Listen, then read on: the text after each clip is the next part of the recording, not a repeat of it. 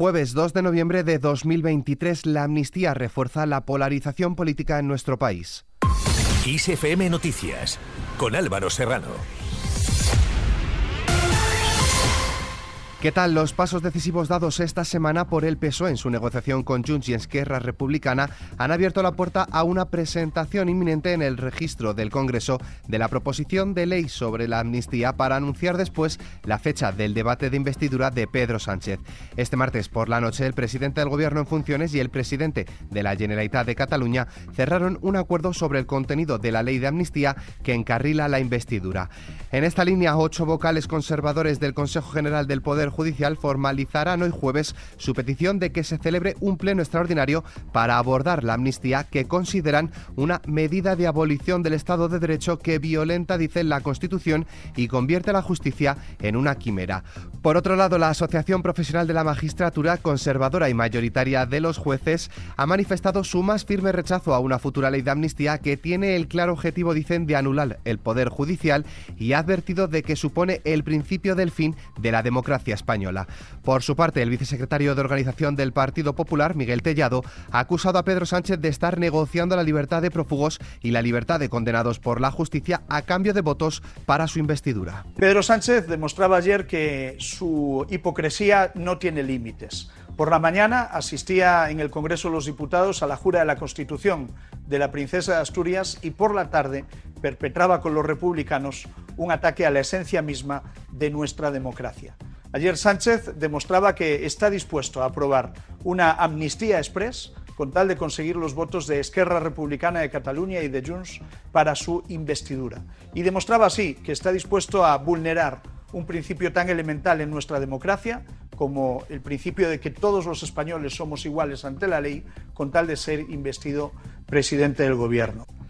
Y continuando con las respuestas, el secretario general de Vox, Ignacio Garriga, ha avisado al presidente del gobierno en funciones y candidato a la investidura de que pagarán por ello él y los amnistiados. Escuchamos la opinión del líder de la formación, Santiago Bascal, al respecto. Mientras la princesa de Asturias jura la Constitución, padecemos un gobierno en funciones que está dispuesto a pisotearla, a conceder la amnistía y a terminar con la igualdad de los españoles ante la ley, de quien está dispuesto a decir a los españoles que la ley ni vale ni obliga a sus socios de investidura, que es tanto como decirnos al conjunto de los españoles que ya la ley no nos obliga a nadie. Cambiamos de tercio para hablar de economía. El precio medio de la electricidad en el mercado mayorista marca hoy jueves su mínimo anual, es decir, 4,42 euros el megavatio hora. Su precio más elevado será entre las 7 y las 9 de la noche, cuando se pagará a 10 euros, mientras que el más bajo, de 0,06 euros, se ha dado entre las 3 y las 4 de la madrugada. Fuera de nuestras fronteras, las fuerzas israelíes han bombardeado por segunda vez en menos de 24 horas el campo de refugiados de Jabalia, en el norte de la franja de Gaza. Los muertos en Gaza por los bombardeos israelíes han subido a casi 8.800 y los heridos son más de 22.219, según el Ministerio de Sanidad del enclave, controlado por el grupo terrorista Hamas. Israel también ha confirmado haber cruzado las primeras líneas de defensa del grupo terrorista Hamas en el norte de la franja en el marco de su campaña militar contra la milicia palestina por los ataques del 7 de octubre. Por su parte, el ministro de Exteriores de Israel, Eli Cohen, ha hablado con la presidenta del Comité Internacional de la Cruz Roja, a quien le ha instado a que los trabajadores de la organización visiten de inmediato a los rehenes cautivos por el grupo terrorista Hamas en la franja de Gaza. Escuchamos a Daniel Rosello, delegado de Cruz Roja España en Palestina. Nuestros compañeros de la Media Luna Roja Palestina están trabajando en condiciones absolutamente catastróficas, mm, eh, una verdadera tragedia. Estamos hablando de que los hospitales están, están trabajando con combustible al mínimo, dado que no hay electricidad, es decir, que todo funciona con generadores. Por otro lado, el presidente de Estados Unidos, Joe Biden, ha evocado la imagen de niños palestinos sufriendo y llamando a gritos a sus padres fallecidos para lamentar la tragedia en la franja de Gaza.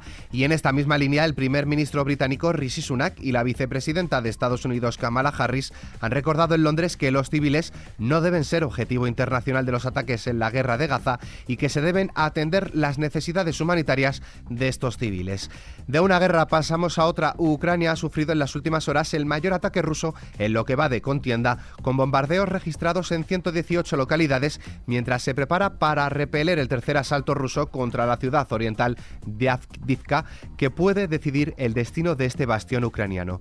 Por su parte, el alto representante de la Unión Europea para la Política Exterior, Josep Burrell, ha denunciado la oleada de ataques lanzada por Rusia contra decenas de ciudades de Ucrania y ha advertido de que otras crisis no desviarán su atención. Terminamos con el tiempo. Se prevé que una borrasca atraviese la península de noroeste a sudeste, dejando cielos nubosos y precipitaciones casi generalizadas. De forma menos probable y más débil y ocasional, al final del día afectarán al área mediterránea. En cuanto a las temperaturas, las mínimas descenderán en la mitad noroeste peninsular y no se esperan grandes cambios en las máximas. Con el parte meteorológico nos despedimos, pero la información continúa puntual en los boletines de XFM y como siempre ampliada aquí en nuestro podcast XFM Noticias. Con Susana León en la realización, un saludo de Álvaro Serrano, que tengáis muy buen día.